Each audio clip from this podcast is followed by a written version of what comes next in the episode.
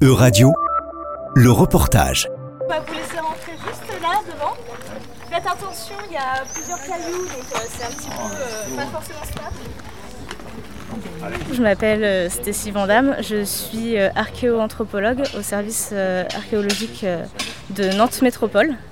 Donc on est vraiment tout autour de l'église actuelle qui correspond en fait à l'emplacement de l'ancien cimetière avec l'ancienne église qui était à peu près à la même place mais un peu désaxée.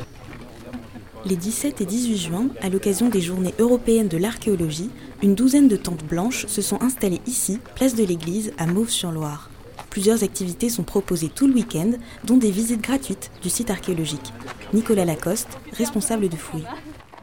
On est sur un cimetière médiéval euh, dans le centre-bourg de Mauve qui est utilisé depuis le 8e siècle jusqu'au 19e siècle. On a à peu près 1000 ans d'utilisation de ce cimetière en continu avec toute la population de Mauve qui a été inhumée autour de l'église médiévale dont on a trouvé les restes. Ici vous avez le mur de l'ancienne église, donc là on est à l'extérieur. Et en dessous de ce sol, on retrouve des sépultures directement creusées dans le substrat.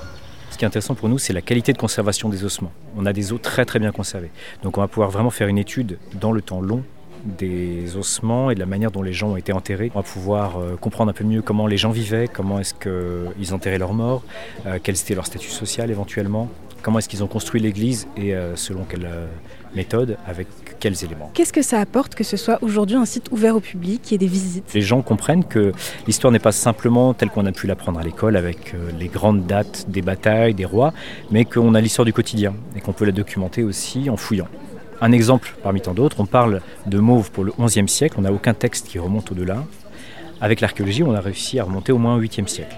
Cécile de Colasson, directrice du chronographe qui organise l'événement. Un des buts, c'est de sensibiliser en fait les visiteurs à l'intérêt de, l'archéologie. Puis on sait que euh, c'est aussi quelque chose qui euh, intéresse le jeune public, euh, qui arrive quelquefois avec des idées à la Indiana Jones sur, l'archéologie.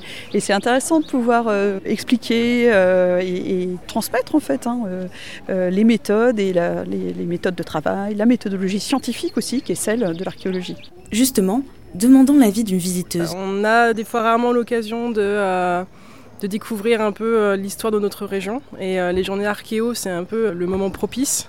C'est facile d'accès et c'est ouvert à tous et c'est surtout hyper bien expliqué. On se rend compte que sous nos pieds, il y a énormément de choses qui se sont passées et malheureusement, ben, voilà, ça part un peu à l'oubli avec tous les aménagements urbains qu'on connaît. Ces fouilles sont préventives. Commencées en février 2023, elles doivent prendre fin à la mi-septembre. La zone sera ensuite remblayée pour permettre la création d'une nouvelle place de marché.